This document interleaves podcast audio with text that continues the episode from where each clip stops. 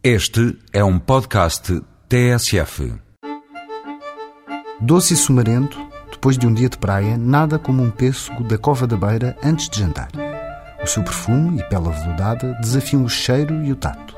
E depois o seu sabor, fresco e perfumado. Parece que não resistimos a beber o sumo que fica no prato, até à última gota.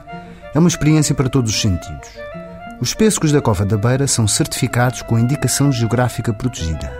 São produzidos nos concelhos do Fundão, Covilhã, Manteigas e Belmonte e são plantados em zonas de vale e meia encosta, sobretudo junto ao rio Zézer. Mas a sua origem remonta às longínquas montanhas do Tibete, onde ainda hoje são símbolo de longevidade. Mais tarde, os pessegueiros foram difundidos no Japão e na Pérsia. Aliás, quando chegou à Europa, chamaram-nos Prunus persica, talvez julgando que um fruto assim só podia vir dos prazeres da Babilónia.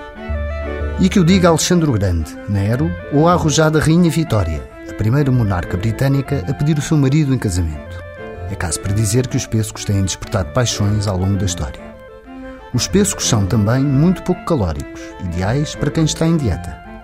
Por outro lado, fazem maravilhas à nossa pele, tornando-a, como a sua, aveludada.